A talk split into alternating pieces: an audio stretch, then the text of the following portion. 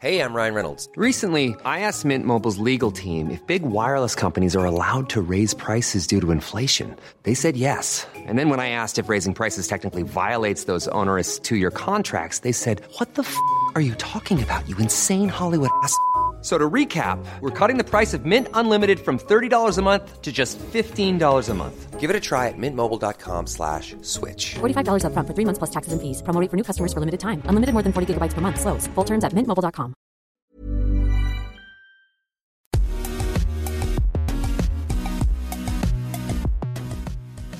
Bonjour à toutes et à tous, bienvenue dans Poulain Rafut. Ravi de vous retrouver pour ce numéro. Le 27e, je pense, est toujours accompagné du meilleur, Arnaud Bordelais, journaliste milieu olympique. Salut Arnaud. Salut Raph, bonjour à toutes, bonjour à tous. Euh, Poulain Rafut, vous savez, hein, c'est le podcast euh, qui rafute le rugby en long, en large, mais surtout en travers au menu aujourd'hui. D'abord, comme chaque semaine, hein, Raph nous servira son humeur du jour. Ce sera la ruade de Poulain.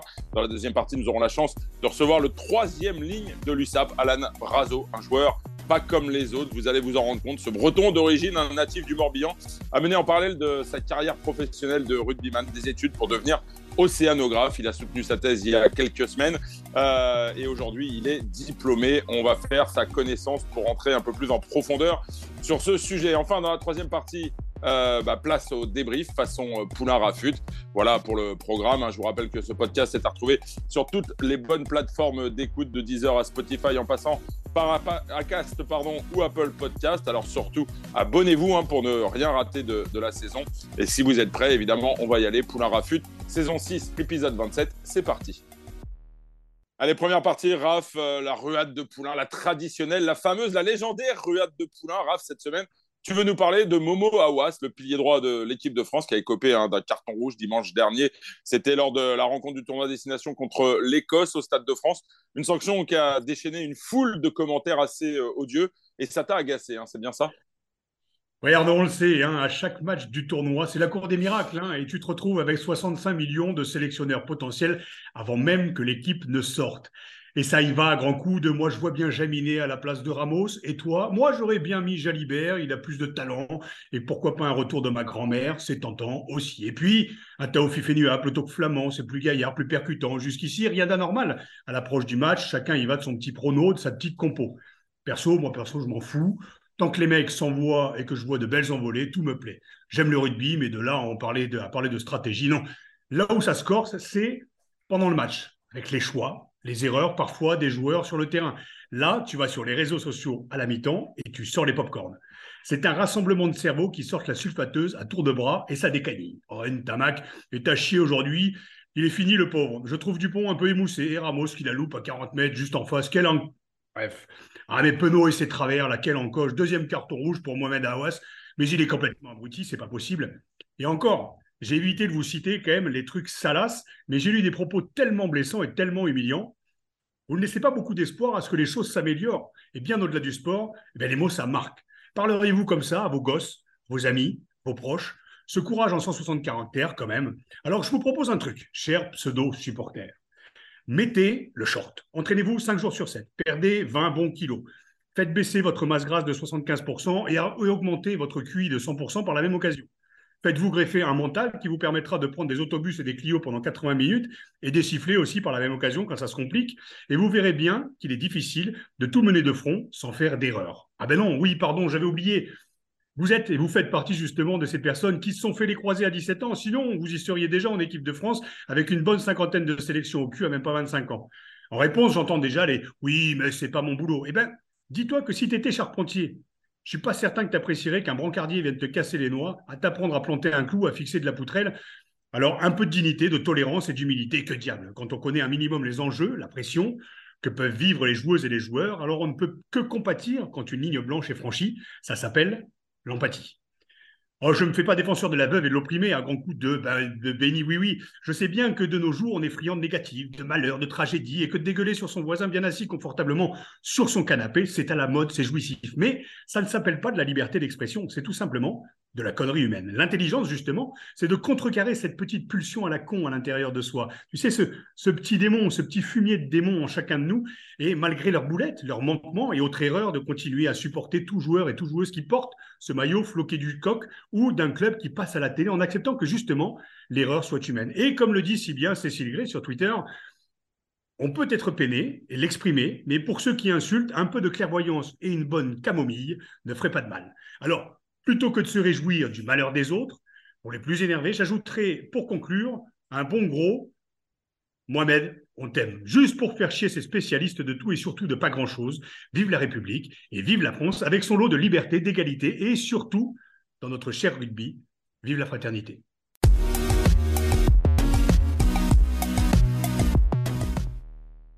Deuxième partie aujourd'hui dans Poulain Rafut. Nous avons la chance de recevoir le, troisième ligne de l'USAP, Alan Brazo, un joueur pas franchement comme les autres. Hein. on l'a déjà évoqué dans la première partie avec Raph.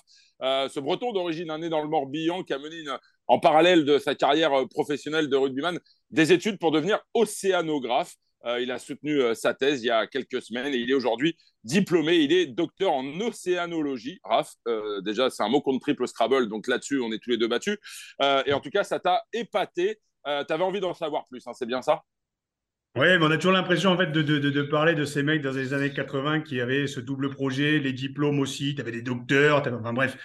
Et là, alors je me fous souvent de la gueule des mecs quand ils sont au fond du bus en disant on a le cerveau de la bande. Là, on a le vrai cerveau de la bande justement avec Alan Brazo. Alors Alan, avant de rentrer dans le vif du sujet, moi la première question que j'ai envie de te poser, c'est comment ça Parce que tu t'es fait opérer de l'épaule et euh, je dois t'avouer en fait que tu es dans un endroit que je connais très très bien parce que j'étais plus à Cap-Breton que sur les terrains de rugby fut un temps. Donc, euh, je connais bien ça. Déjà, première question. Bonjour, comment ça va?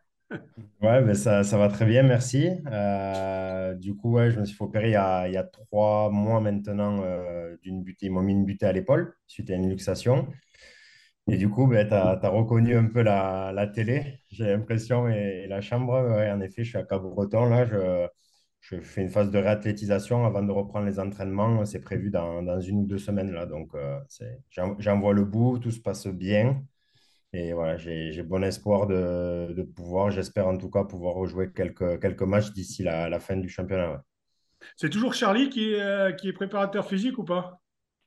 Il y en a quelques-uns, non? Euh, je, je pense que ça a changé. Ah, j'étais aussi, bah, je te parle de ça, c'est comme je le dis toujours, c'était au siècle dernier qu'on parle de 2000-2001. Quoi. Donc, euh, je pense qu'il y a eu un peu de turnover. bon, messieurs, avant de, avant de poursuivre vos, échanges, euh, Raph, euh, je te propose que tu nous dresses le portrait d'Alan. alors attention, hein, Brazo façon Poulain Rafut, c'est un peu différent et c'est maintenant. Non, non, je vais être assez cool, Alan. Ça fait bientôt 9 ans que tu es professionnel et fidèle à l'USAP depuis tes débuts, en plus. Et pour ça, les chapeaux, quand même. Moi, je me trompe peut-être, mais j'ai l'impression que ce sport, ou en tout cas son côté professionnel, tu es un peu tombé sur le coin de la tronche. Euh, voilà, c'est la sensation que j'ai après, euh, par hasard, et, et, que tu profites de chaque moment comme, du plus. Vous êtes rares, les Bretons, à percer dans notre cher rugby. Alors, Breton, euh, tu es resté un an, on va en parler, tu es plus de casse que de, que de on va dire. Mais euh, voilà, as percé dans notre cher rugby. Justement, toi, c'est plutôt la mer et la passion, ta passion. Et c'est aussi pour ça qu'on voulait t'inviter.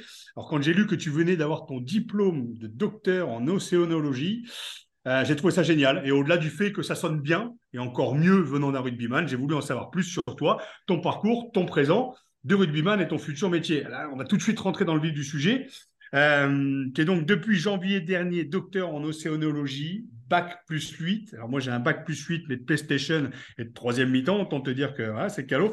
D'abord, est-ce que tu as l'impression, pour reprendre une expression à la mode, que tu es un peu un ovni dans le rugby français? Non, non, je pense... Euh, rien qu'autour de moi, dans l'équipe, il y, en a quelques-uns qui poursuivent euh, leurs études. Hein. Je pense que c'est assez courant maintenant. Il y a peut-être eu des années, là, dans les années peut-être, je sais pas, 2000-2010, où c'est vrai que c'était pas trop, euh, c'était pas trop au centre des préoccupations, mais c'est vrai que maintenant, dans les centres de formation, de par Proval, de voilà, plein de structures, on est quand même encouragé, les jeunes sont encouragés à, poursuivre quand même leur, leur, cursus de par la précarité de, ben, du sport. Et euh, ben, moi, autour de moi, j'en connais un paquet, quoi, qui ont fait des écoles d'ingé, des, voilà, différents trucs. Après, voilà, le bac plus 8, j'en connais pas trop, mais euh, c'est, voilà, comme tu l'as dit, je suis, c'est la passion qui m'a amené euh, jusqu'à ce niveau d'études-là. Et voilà, si j'avais pas été passionné par le milieu marin, je n'aurais pas continué autant. On entend Alors justement, pardon, juste, on entend quand même plus parler de joueurs et joueuses qui font des BPGEPS que de devenir docteur en océanologie, quand même. Oui, oui, c'est sûr.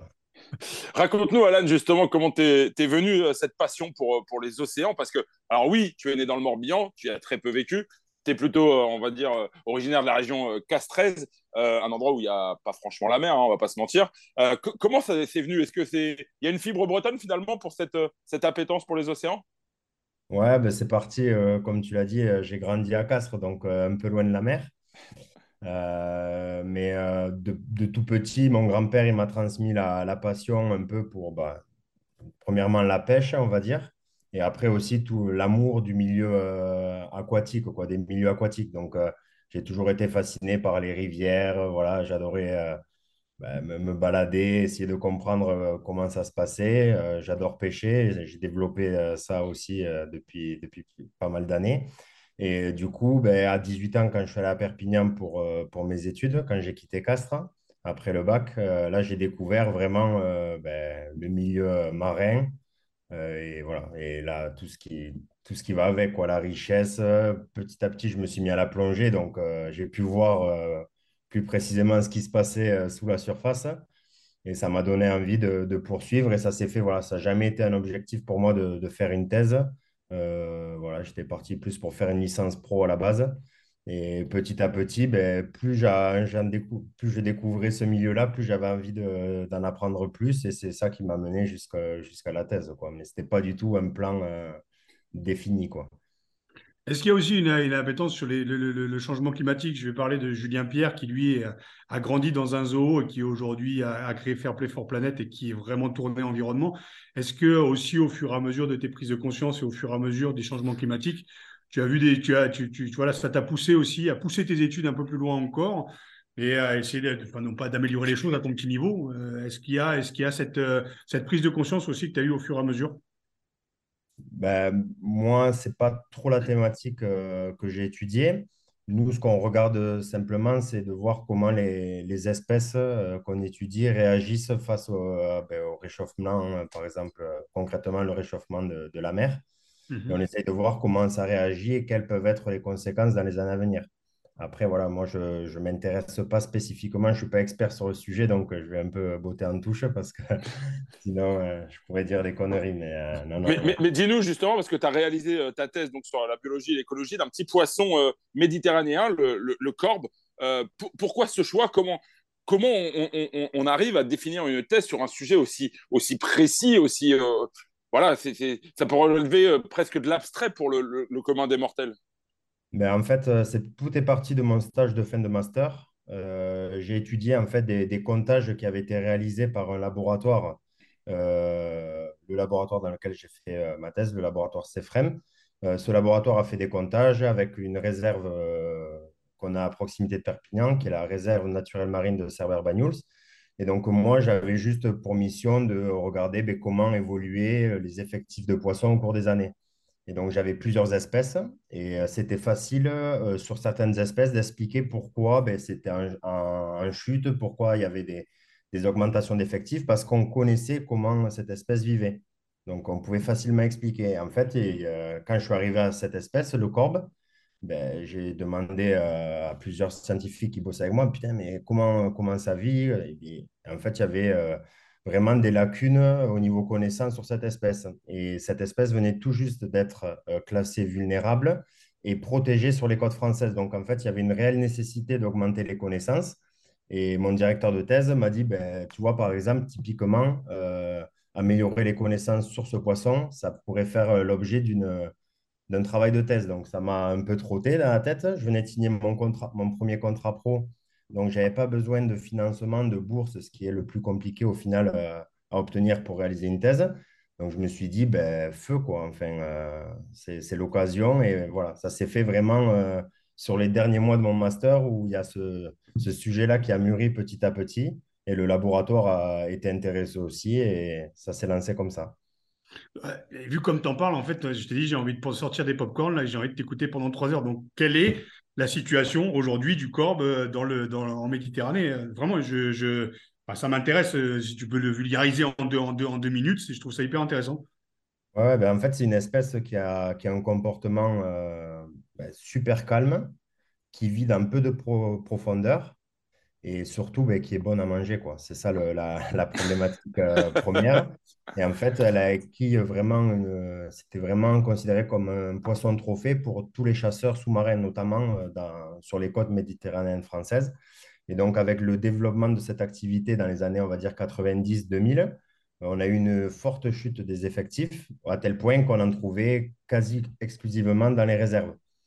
Donc euh, voilà, ça, a permis de mettre en place le moratoire depuis 2013 qui vise à protéger euh, cette espèce, c'est-à-dire qu'on ne peut plus euh, le chasser, le pêcher sur les côtes françaises.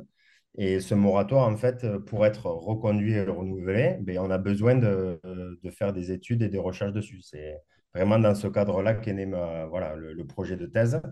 Et donc actuellement, ben, on observe ben, une amélioration des effectifs. Donc au sein des réserves. Par exemple, sur la réserve de Banyuls, dans les années 2000, on a comptabilisé à peu près 100, 150. Et aujourd'hui, on a plus de 450 individus sur la réserve. Mais ce qu'il y a de bien, c'est que ben, cette réserve, euh, ben, les bénéfices que va apporter la réserve, ce n'est pas seulement au sein de la réserve, ça va être aussi à l'extérieur. Donc, euh, les nouveaux individus qui vont arriver, ben, ils vont vouloir trouver des habitats disponibles, des ressources disponibles ils vont être amenés à sortir en dehors des, limites de la réserve. Et petit à petit, ben, là, on a des plongeurs qui nous disent ah, ben, tiens, c'est marrant, on en a vu là-bas, alors qu'on n'en avait jamais vu avant. Et on voit que c'est euh, voilà, en train un peu de, de revenir petit à petit, mais voilà, il y a encore pas mal de, travail à faire. Alors justement, Alan, tu parles de, travail, c'est quand même quelque chose qui doit être euh, assez énergivore, qui, qui, prend du temps. Euh, tu l'as dit, tu plonges également, tu as rédigé ta thèse. Euh, comment on fait quand on est rugbyman professionnel euh, Parce que quand on écoute certains joueurs, on a le sentiment que, à part le rugby, on a le temps de rien faire. Comment tu as fait pour mener conjointement ces deux projets? Ben, alors, euh, tout d'abord, ce que j'avais, ce qu'on avait planifié et, acté depuis le début, c'est que le, rugby était prioritaire sur le travail de thèse. Euh, parce que ben, c'est ce, qui me, nourrit, quoi, ce qui me fait manger, on va dire, et c'est grâce au rugby que je peux euh, réaliser la thèse. Donc, mes performances, je ne voulais pas que ce travail de thèse euh, ben, vienne, vienne, gâcher un peu mes performances sur le terrain. Donc, le rugby a toujours été la, priorité. Et après, ben, on arrive à trouver, j'ai réussi à trouver, on a des, petites semaines sans match où c'est un peu plus léger, on a les déplacements en bus c'est vrai que ben, c'est toujours cool hein, de jouer à la coinche avec les copains, mais euh, des fois, ben, on se met devant le bus, on ouvre le, devant du bus, on ouvre l'ordi, on travaille un peu à l'hôtel. Personne vient t'embêter pendant que tu fais ça, alors qu'il y a quand même une armée de, comment on va dire, de coquins, on va dire. Non, ça va, ça va, ça va. ils, étaient quand même, euh, ils ont été quand même assez cool, euh, cool avec moi. quoi. J'ai pris deux, trois pièces, bien sûr, c'est normal. Mais, non, non, non, tout le monde a été cool. Et voilà, j'ai essayé ben, pendant le, le, mois de vacances entre les deux saisons. Ben, c'est vrai que au lieu de partir un mois en vacances, ben, je partais qu'une semaine ou dix jours et le reste, ben, j'en profitais pour, pour plonger, faire tout, tout, le travail. Et après, au lieu de faire la thèse en trois ans, je l'ai réalisé en sept ans. Donc, ça mmh. m'a permis aussi Là encore, l'université de Perpignan a joué le jeu, était au courant de, voilà, de ma situation et ça a fait que, que ça puisse se, se terminer. Ouais. Comment le, club a pu t'accompagner justement sur, euh, sur ce projet? Comme tu le disais, tu arrives, à la base, normalement, c'est une licence et tu finis avec un doctorat, 8 ans d'études. Comment ils t'ont accompagné tout au long de ces années? Ben, euh, Au départ, en fait, j'ai été pas mal soutenu. On a, il y a une structure qui s'appelle USAP Formation, qui s'occupe de, voilà, de, de suivre les jeunes un peu dans, dans leur parcours euh, universitaire. Et donc, eux, ils m'ont toujours boosté. Quand, quand je suis arrivé, j'ai dit, bon, j'ai une petite idée dans la tête là. Je me tâte à faire une thèse. Ben, de suite, ils m'ont dit, mais faut pas te tâter. Il faut y aller, on fonce, on appelle le truc, truc. Euh. voilà, donc eux, déjà, ça m'a bien boosté au début. Et après, moi, ce que je voulais surtout pas, c'est. Voilà, je me suis refusé de, de rater un entraînement parce que j'avais une réunion je me suis refusé tout ça. Donc, au final, je pense que ça ne s'est pas trop ressenti euh, au sein du staff. Euh, voilà, je ne voulais pas que je ne voulais pas rater euh, le, le, moindre truc à cause de ça. Donc, euh, je, je, me suis toujours débrouillé euh, pour, pour le faire en dehors et voilà, que ça. J'ai lu d'ailleurs, Alain, que, que, lorsque tu as soutenu ta thèse, quelques-uns de tes coéquipiers étaient présents, le président Rivière également, le manager Patrick Arletta. Ça, ça doit mettre un peu de baume au cœur, non, quand même, quelque part. Il y a une forme de, de reconnaissance aussi. Ouais, ouais, ouais, ben c'est, enfin, voilà, que ce soit le président ou, ou Patrick, euh, on se connaît maintenant depuis plusieurs années, donc forcément, ils sont au courant et, et je pense peut-être à des moments, ils se demandaient si, si je travaillais vraiment parce que ça, durait. Ils me disaient, bon, c'est bientôt fini. Je disais, oh, ben, encore un an, encore un an. Donc, euh, non, non, ils étaient au courant de, voilà, de ce que je faisais à côté, mais c'est toujours euh, compliqué de, d'expliquer euh, réellement ce qu'on fait. Donc, euh, moi, j'étais, content qu'ils soient là. C'était l'occasion que ce soit ben, voilà, mes collègues du rugby, ma famille, mes amis. C'était l'occasion un peu de, voilà, de leur expliquer plus précisément et avec des images ce que j'avais fait pendant toutes ces années parce que, voilà, à des moments, c'est pas évident et ça a vu que ça a traîné, notamment ma famille. je pense qu'à un moment, ils se sont dit, mais il se fout de notre gueule. En fait. il ne fait pas du tout une thèse.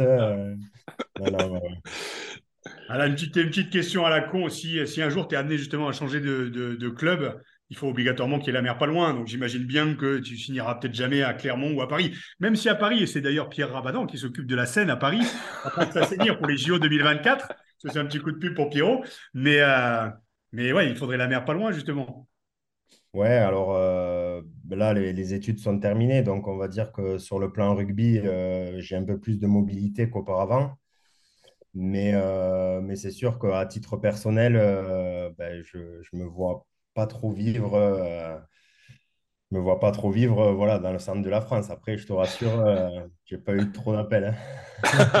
mais tu as quand même une sacrée fidélité, hein, Alan. Je trouve qu'il y a une sacrée fidélité. Hein. Tu as fait quelques allers-retours en, en Pro D2 avec, avec Perpignan et tu y es toujours. Alors, ça, je pense que ça va au-delà du diplôme. Je pense que c'est, on va parler un peu du, un peu du club quand même, même si tu traverses des difficultés. Il y a, il y a une vraie fidélité de ta part, justement, à être dans ce club depuis, depuis tes débuts pro, en fait, 2014, je pense. C'est ça?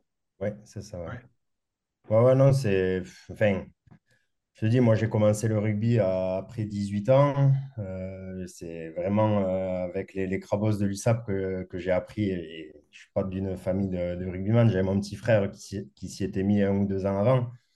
Donc, je savais qu'il fallait faire les passes en arrière. Mais après, euh, en dehors de ça, c'était. C'est pour ça que tu joues troisième ligne. Hein Ouais, c'est ça. C'est pour ça que moi, on m'a mis à l'aile, je ne savais pas faire une passe comme toi, donc. J'ai commencé seconde ligne en plus, de base. Hein. Ils m'ont dit euh, voilà, qui touche le moins de ballons possible. Parce que, et, euh, non, non, ouais.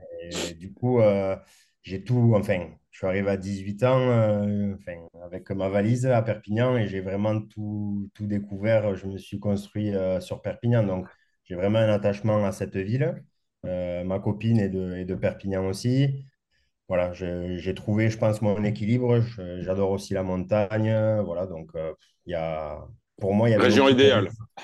Non, mais il n'y avait aucune raison de partir. Et à chaque fois, ben, le, le, club euh, a, souhaité que, voilà, a souhaité me conserver assez tôt dans la saison. Et voilà, je ne voyais pas pourquoi partir. On a eu aussi un bon groupe de copains. Euh, on a vécu pas mal de choses ensemble. Donc, euh, ouais, ouais, non, c'est je suis, je suis, très, je suis content et fier d'avoir fait qu'un club. Hein, je me suis pas trompé en disant que le rugby, es tombé, le rugby pro, tu étais tombé sur le coin de la tronche. Je, je, je, je me trompe pas. Tu rêvais pas depuis tout petit. Euh, tu pas fait les, les...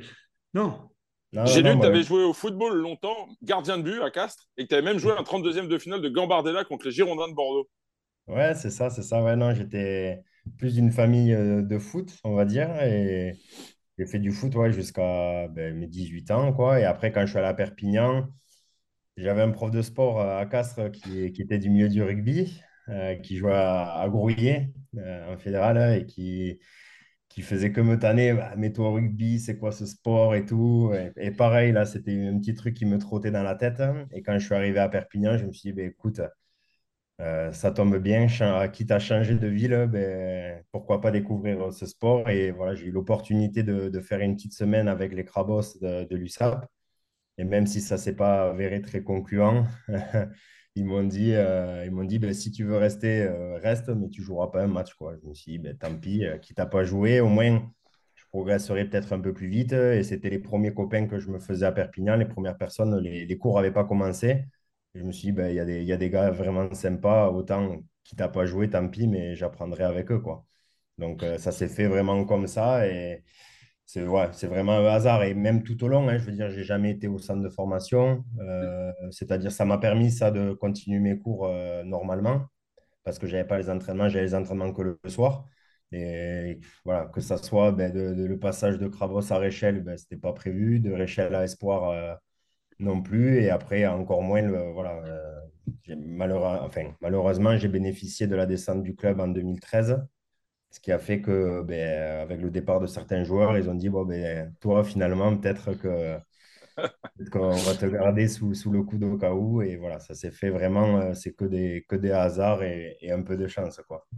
Est-ce C'est que ce parcours vie, en fait. atypique, euh, par- pardon, justement, je vais rebondir, est-ce que ce parcours un peu euh, atypique, euh, une vie finalement un peu différente de, ces joueurs qui sont un peu formatés dans les, centres de formation, qui suivent le, cursus traditionnel, est-ce que finalement, ça te permet d'appréhender un peu mieux euh, ce sport de haut niveau avec toute la pression hein, qui est sur vos épaules quand, on joue notamment des situations euh, dans des quand on vit des situations difficiles comme c'est le cas en ce moment de, de l'USAP? Est-ce que tu as le sentiment de, de mieux appréhender ces, ces, situations? On te sent très cool, on te sent euh, voilà, on a l'impression que tu as eu mille vies déjà à côté du rugby. Non, c'est sûr. Après, c'est, je vécu, je pense, euh, j'aurais eu peut-être euh, différentes réactions dans ma carrière si dès petit, ben, j'avais été ben, voilà, équipe de, France jeune et compagnie, où on te dit, ben, voilà, ça, va s'ouvrir, ça va s'ouvrir, tu as beaucoup d'attentes et du coup, forcément, ça engendre du stress. Euh, moi, euh, ouais, j'étais stressé par, euh, par les examens au début, quoi, un peu plus que, que les matchs. Et, et je trouve, moi, j'ai trouvé un, un petit équilibre dans ça où ben, quand justement avec le club, ça ne se passait pas très bien, ou dans le cas de blessure, par exemple, ben, on arrive à, à, à s'occuper la tête différemment. On a une vie aussi à côté. Et surtout, ça m'a permis, moi, de, ben, de me rendre compte que ben, on est quand même des privilégiés, même s'il y a, y a des inconvénients. Il ne faut pas croire que, c'est facile tous les jours et tout, mais voilà, quand, euh, je vois au labo euh, les, collègues qui travaillent dur et euh, voilà, euh, pas, pas rémunérés à hauteur d'un joueur de rugby, je me dis, ben, on a quand même de la chance. On a de la chance d'être avec, euh, ben, voilà, on n'est pas tous copains, mais avec euh, des, des gens sympas, d'être en groupe, de vivre en groupe. Et ça m'a surtout fait, fait réaliser ça, quoi, que, que la vie en dehors du rugby, ben, voilà, ça, ça peut être aussi compliqué, même si voilà, des fois on râle, putain, on n'a pas les week-ends, ça fait 10 week-ends que voilà, on aura le temps de le faire après. Et ça m'a, ça m'a, j'ai trouvé un petit équilibre entre la vie euh, du rugby et voilà, j'ai réussi un peu à jongler entre les deux et je, je pense que ça m'a servi, ouais. On va parler de l'USAP. euh, Justement, il y a les résultats qui comptent, notamment le match qui est très important le, week-end prochain contre, contre Bayonne. Alors, même éloigné des terrains, est-ce que tu essaies d'accompagner l'équipe? Est-ce que tu es en, relation avec euh, la nouvelle génération aussi pour les aider, les accompagner? Euh, Parce qu'on sait, pour l'avoir vécu aussi, toujours compliqué de vivre en parallèle d'un groupe quand ça vit bien aussi, quand ça vit moins bien, quand on est blessé. Donc, comment tu vis à la fois ta convalescence et par rapport au fait d'être spectateur de ce qui est en train de se passer justement à Perpignan? Ouais, ben, là, j'étais un samedi, j'ai, pu aller ben, à Bordeaux euh, les voir. Bon, ça s'est pas très bien passé, mais ouais, c'est enfin, c'est important. On a un groupe quand même assez, assez soudé, quoi. On essaye euh, même sur les, sur les matchs à l'extérieur de faire le déplacement, montrer que même si sur le terrain, on va pas trop les aider, ben, on est avec eux. Et, euh, voilà, c'est c'est l'avenir de, ben, du club, quoi, qui est, qui est en jeu, quoi. Donc, a, il y a une importance fondamentale. Et euh, non, non, on est resté, euh, voilà, on a le, les blessés euh, sont, euh, croisent les joueurs tous les jours, donc ça permet de, voilà, notre centre d'entraînement permet de, de, rester en contact avec l'équipe et de ne pas être isolé comme ça peut être le cas des fois. Et c'est vrai que c'est pas évident, donc non, non, c'est, on a un groupe quand même assez soudé et voilà, on, espère de tout cœur que ben, déjà le match de, de samedi va bien se passer contre Bayonne à domicile et, et qu'après, voilà, on pourra on pourra sortir de cette euh, zone rouge euh, au plus vite et, et rester en, en top 14. Alors, c'est tout le mal évidemment qu'on souhaite à, à l'USAP, Alan. Euh, une dernière question pour conclure, euh, parce que bah, malheureusement, tu es plus proche de la fin que du début hein, de ta carrière professionnelle de, rugby. Euh, une idée, déjà, maintenant que tu as ce beau diplôme en poche, de ce que tu feras euh, à l'issue de cette carrière de rugbyman professionnel? Ouais, j'essaie de pas trop me projeter parce que ça voilà, ce que le rugby m'a appris, c'est que ça va vite, quoi, dans les deux sens. Donc, euh, voilà, il y, a des fois où je ne pensais pas rester à Perpignan, je suis resté. Des fois. Donc, euh, voilà, les, tout ce qu'on planifie, euh, ben, souvent, ça, ça, tombe un peu à l'eau. Donc, là, je sais qu'il me reste un an, une saison quelques matchs avec, avec l'USAP. Donc, je, vais, je vais me mettre à fond dans voilà, sur, la partie rugby. Et après, on verra euh, en fonction des opportunités que j'ai. Mais le diplôme, la thèse m'a permis de, de, toucher à différents métiers euh, auxquels je pourrais accéder. Quoi. Donc, euh, voilà, j'ai vu, j'ai pu donner des cours à l'université. C'est quelque chose qui me plaît bien. Après, de là à, faire ça toute ma vie, tous les jours, je ne sais pas trop. Mais voilà, c'est quand même une partie qui me plaît bien. J'ai pu aussi découvrir la, la, partie un peu plus gestion en travaillant avec la réserve de Banyuls. Euh, c'est vrai que j'ai pu voir un peu au plus près leur métier. Et c'est un métier qui est quand même pluridisciplinaire. Ils font pas mal de choses. Et c'est un peu plus un métier de terrain. Donc, euh, pourquoi pas m'orienter plus sur une partie gestion que recherche Je ne sais pas encore. Euh, une fois de plus, ça dépendra des opportunités. Voilà, à, tout moment, je serai au, centre de la France. Et, mais ouais, j'y crois pas trop. on parlait de la réserve de Banyuls, on parle bien de la réserve naturelle, hein, pas de la réserve de l'équipe première de Banyuls. Ouais, non, non. Hein non, non, ouais, ouais. Bon, Alan, un, grand, grand merci. Évidemment, on te souhaite le, meilleur d'abord avec l'USAP. On l'a bien compris maintenant, priorité au, rugby sur les, prochains mois. Euh, et puis euh, le meilleur pour, pour la suite, même si on a du mal à t'imaginer professeur à l'université, on t'imagine plutôt actif, euh, avec une, une bouteille d'oxygène dans le dos pour aller justement travailler au plus près euh, euh, bah, de, ces, de ces poissons que, que tu étudies euh, et puis être au plus près du, milieu que, que tu affectionnes. traditionnellement, le mot de la fin, il n'est pas pour l'invité, il est pour la star mondialement connue, Raphaël Poulain. Raph, j'imagine que c'est un échange qui t'a bien, bien plu, toi qui, qui as toujours beaucoup d'appétence justement pour, pour ces histoires de, double projet et, ces gens qui font le sel du rugby mondialement connu. En tout cas, je le suis à Beauvais et à Noyer-Saint-Martin, mon petit village picard. Non, au-delà de ça, Alan, merci beaucoup parce que, comme je dit, c'est, on a besoin d'avoir, je pense, et, pour celles et ceux qui nous écoutent et qui sont fidèles à l'émission, on a besoin d'avoir des parcours un peu atypiques, mais qui montrent en fait que tout est possible. Donc, euh, voilà, c'est des champs qui sont complètement différents, mais tu en parles avec la même passion, que ce soit du rugby ou euh, voilà, de ton futur métier, je pense. Donc, euh, c'est juste, juste inspirant pour pour à la fois des mecs comme moi aussi, mais aussi pour la nouvelle génération qui a besoin d'être euh, d'être orienté et d'ouvrir le champ des possibles. Et tu le fais superbement bien. C'est pour ça que je voulais te donner la parole aujourd'hui. Donc, je vais juste te souhaiter une bonne rééducation, que tu reviennes vite sur le terrain. Et puis la suite au prochain épisode. Quoi. Super, ben merci à vous. Merci Alan. Nous, on va évidemment enchaîner avec la troisième partie de, de Poulain Rafut.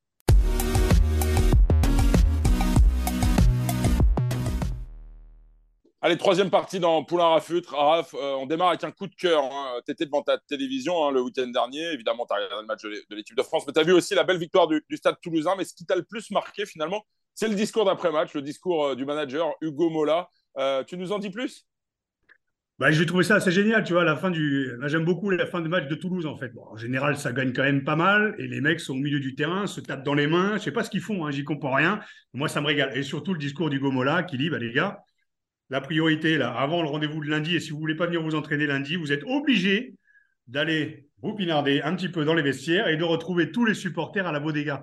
Quel bonheur. Et tu sais qu'aujourd'hui, on se pose toujours un peu cette question à savoir si c'était que le rugby était un petit peu comme il y a 10, 15, 20 ou 30 ans. Oui, la troisième mi-temps existe toujours. Et j'étais content de voir que ce soit le manager qui pousse ses joueurs à aller boire un coup, à aller avec les supporters, de passer un bon moment. Je pense que les mecs sont assez intelligents pour pas se pulvériser au vu aussi de l'hécatombe, et on va en parler de, des joueurs toulousains qui sont, qui sont tombés au combat, on va dire. Mais, euh, mais ben voilà, quand un match est, abouti, quand, quand les joueurs, et on a, on a eu voilà, un peu l'équipe B, on va dire, du stade toulousain qui a gagné, ben ça fait plaisir de se dire que voilà, n'oublions pas les, que la troisième mi-temps est tout aussi importante que les deux premières. Voilà. Allez, euh, malheureusement, il y a un petit coup de gueule quand même hein, cette semaine. Euh, Raph, euh, c'est toujours et encore, j'ai envie de dire, contre les calendriers du rugby, les joueurs qui pètent les uns après les autres. On l'a vu encore, tu en parlais avec Anthony Gélonche, hein, qui est un bon exemple de ce qui peut arriver malheureusement. Il risque le troisième ligne de rater la Coupe du Monde. Il a été victime d'une rupture des, ligaments croisés. Un coup dur hein, pour lui et, pour le 15 de France. Un coup dur pour le Stade Toulousain qui a aussi perdu Ange Capozzo avec, avec la sélection italienne. Raph, c'est finalement un serpent qui se mord la queue. C'est un éternel recommencement. C'est toujours les mêmes débats, mais ça t'agace. Bah, c'est chiant, oui, parce que oui, au-delà, au-delà de se dire qu'on ne peut pas prévoir la blessure, mais quand on a vu que justement que, l'intensité du match contre l'Irlande, encore l'intensité du match contre l'Écosse euh, ce week-end est gelon, il a quand même laissé en 25 minutes euh, voilà, un protocole commotion, et puis derrière, voilà, sur ce plaquage, sur Van je pense, euh, voilà, qui se chibre le genou. Bah, ça fait chier parce que derrière, voilà, on ne peut que penser que ceux qui sont déjà tombés, on va dire, au combat et dont on n'entend déjà plus parler, euh, la Coupe du Monde est dans, est dans 7 ou 8 mois. Euh, Dupont l'a dit, hein, euh, on a une cadence de match et sans vouloir se plaindre, on a une cadence de match qui est infernale. C'est Winnie Antonio qui l'avait dit aussi. Euh, c'est pas de cracher dans la soupe que de dire qu'en fait qu'on joue beaucoup trop. Et c'est vrai, entre le top 14, entre la Coupe d'Europe, parce que tous les joueurs aujourd'hui qui sont en équipe de France jouent le top 14 et la Coupe d'Europe. On comprend que les clubs, en fait, aient besoin de leurs joueurs à 100% à longueur de temps. Mais c'est vrai, quand j'entends Fabien Galtier qui dit Antoine Dupont n'a fait que, que quatre matchs, ou c'était le quatrième match avec, avec l'Écosse depuis le mois de novembre, on a envie de lui dire ouais, mais tu vois ce qu'il scoltine aussi au quotidien tous les week-ends entre la Coupe d'Europe et le championnat. Donc euh, voilà, on accumule et ça va au-delà du, ça va au-delà de l'équipe de France. Hein. Je pense que c'est le système aujourd'hui qui est mis en place et qui est en place qui ne va pas. Les joueurs sont beaucoup trop sollicités, à la fois physiquement et mentalement et moralement. Et je pense qu'il y a un moment où il faudra se mettre à table pour, euh, pour euh, je dirais, redistribuer les cartes et revoir un petit peu le, le format de notre championnat, peut-être, et puis de cette Coupe d'Europe qui est devenue une espèce de coupe euh, presque du monde avec l'arrivée des Sud-Africains. On sait que ce pas les mêmes gabarits, on sait que ce pas la même intensité. Alors, on veut certes plus de spectacles, mais il y a un moment, c'est au détriment, en fait, des corps et, et du mental de ces joueurs, en fait, qui, qui donnent tout et qui. et qui, et qui, et qui se blessent et qui tombent, qui tombent au cobra. Donc voilà, j'avais déjà parlé justement de cette allégorie des gladiateurs. Ben, on est dedans, quoi. On est dans du pain et des jeux, et, derrière, euh, bah ouais, c'est pas grave. Il sera remplacé. Mais qu'est-ce qu'il Il sera remplacé, effectivement, et on lui souhaite évidemment à Anthony Gelonche euh, le meilleur et beaucoup de courage pour, euh, pour qu'il puisse être au rendez-vous le 8 septembre prochain.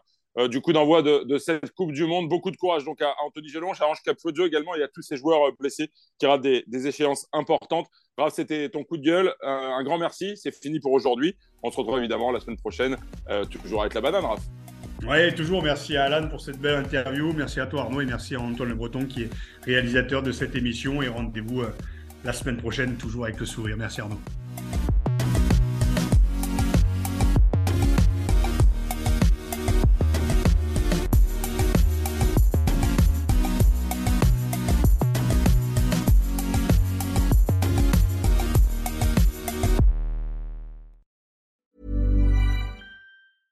Hey, it's Danny Pellegrino from Everything Iconic. Ready to upgrade your style game without blowing your budget? Check out Quince. They've got all the good stuff shirts and polos, activewear, and fine leather goods, all at 50 to 80% less than other high end brands. And the best part? They're all about safe, ethical, and responsible manufacturing. Get that luxury vibe without the luxury price tag. Hit up quince.com slash upgrade for free shipping and 365 day returns on your next order. That's quince.com slash upgrade.